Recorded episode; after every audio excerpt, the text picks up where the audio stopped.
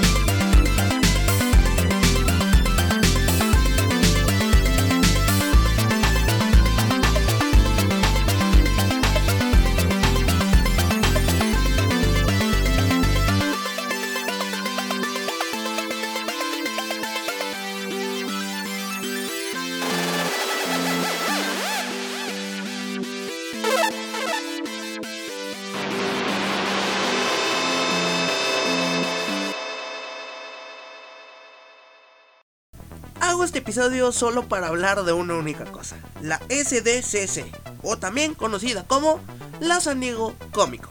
Pero si estás perdido y no sabes de qué rayos estoy hablando, aquí te va el contexto. La San Diego Comic Con es el evento más grande de cómics, películas y juguetes. No confundir con la E3, que es la convención de videojuegos exclusivamente. En la San Diego Comic Con hay stands, que son zonas donde están las marcas reconocidas. Por ejemplo, tenemos stands de Hasbro Gaming, Hot Toy, Disney, DC Comics, Marvel. Justo estas dos empresas son la que están los focos. Chao marcas de videojuegos, figuras y contenido.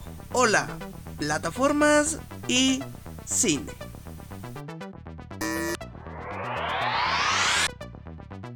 Ahora pasemos a temas escabrosos.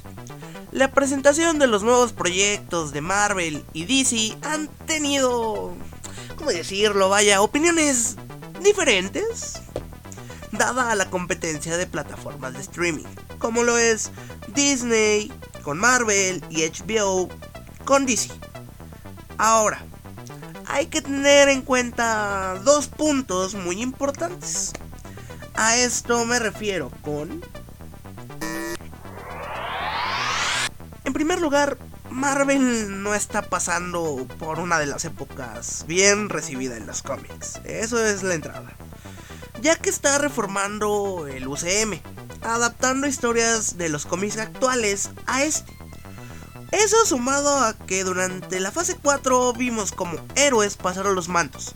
Tenemos el ejemplo de Capitán América dándole el manto a Falcon. O Hawkeye dándole el manto a Kate Bishop en Hawkeye. O la introducción de Shang-Chi y Miss Marvel. Esto algunos fans lo toman a mal, ya que durante 10 años Marvel Studios nos acostumbró a tener la misma formación de Avengers. Ojo, no con esto estoy diciendo que los proyectos sean malos y van a fracasar y no merecen que los vean. No, no, no, no, no. Como todo siempre tendrá sus pros y sus contras. Puede que vaya a haber un personaje nuevo con el que digas, es mi nuevo Avenger favorito. O que digas, wow, me identifico con este personaje. O digas, ah, de plano no debieron haber adaptado a este personaje. A eso me refiero. No es porque los personajes sean malos, sino porque no sabemos cómo los vayan a adaptar o si nosotros nos vamos a adaptar al nuevo cambio que va a traer este personaje. Ahora, nos vamos a la otra cara de la moneda. El universo DC. Nos dimos cuenta que de plano el universo cinematográfico de DC está más muerto que nada.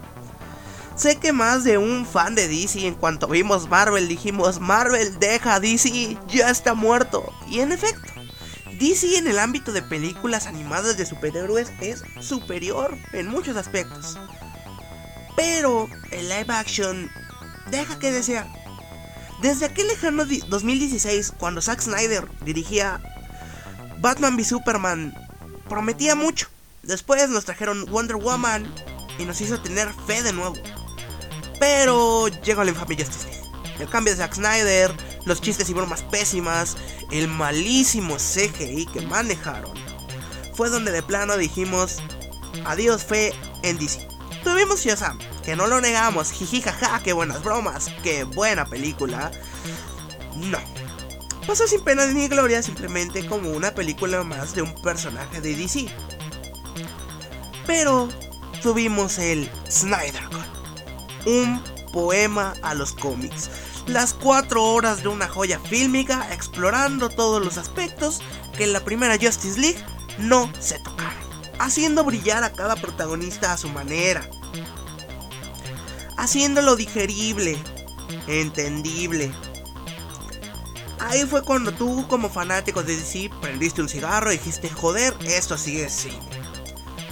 Pero, pero, el escándalo de Amber Heard, Erra Miller golpeando hawaianos, adiós a Ben Affleck como Batman, hizo que perdieras la fe más rápido que ilusionándote con una chica de 3000 me encanta en Facebook. Después tuvimos las series de HBO, Pacemaker, gran serie, la segunda versión de Suicide Squad, gran película, la futura película de Black Adam, que promete mucho y nos demuestra algo. DC no puede crear un universo cinematográfico que funciona. Lo que a DC realmente le ha funcionado es hacer películas individuales de sus personajes. Veremos tal vez si pueden adaptar una gran... puede tener futuro su universo cinematográfico o van a seguir con películas individuales de sus personajes y dominios.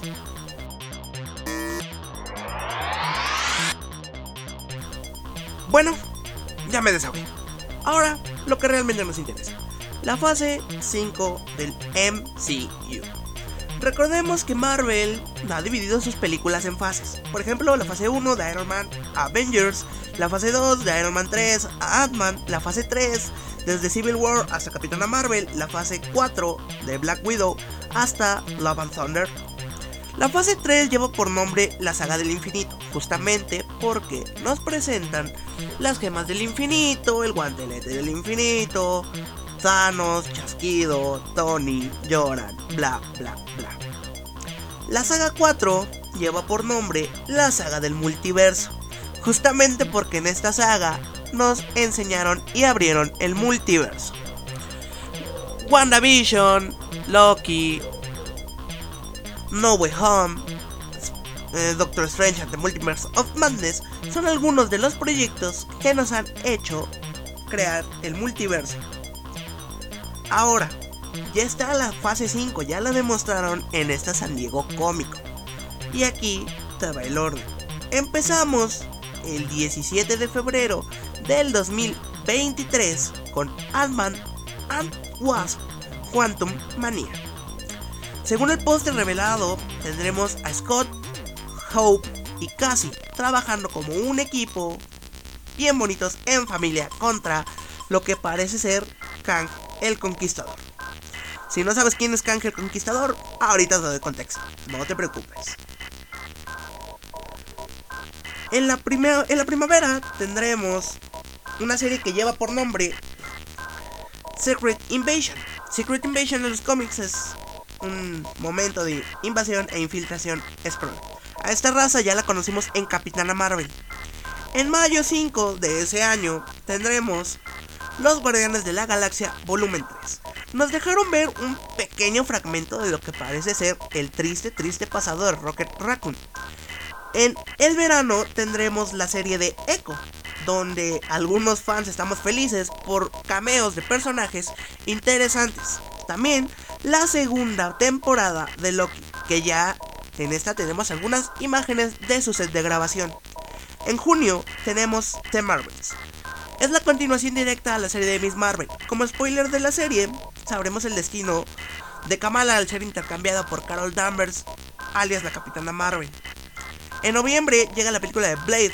Como dato curioso, creemos que será interpretado por Weasley Snape, quien le daría vida al cazador de vampiros en el 97.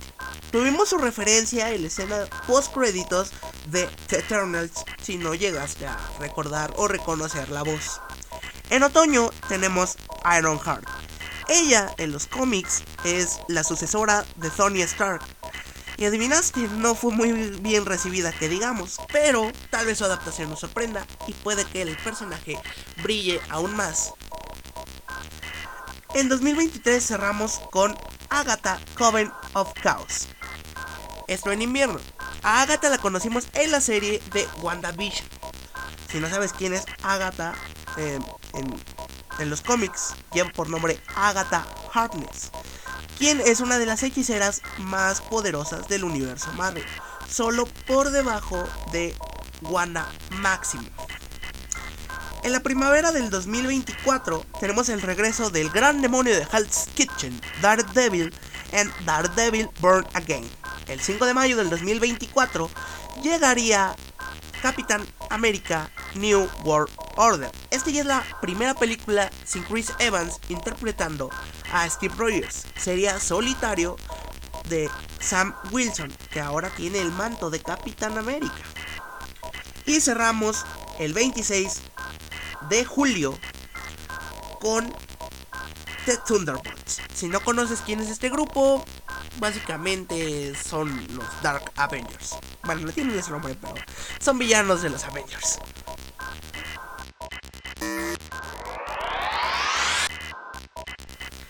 También Marvel nos soltó una enorme, gigantesca, masiva sorpresa.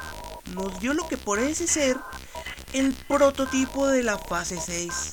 Esta arranca con Fantastic Force el 8 de noviembre de 2024.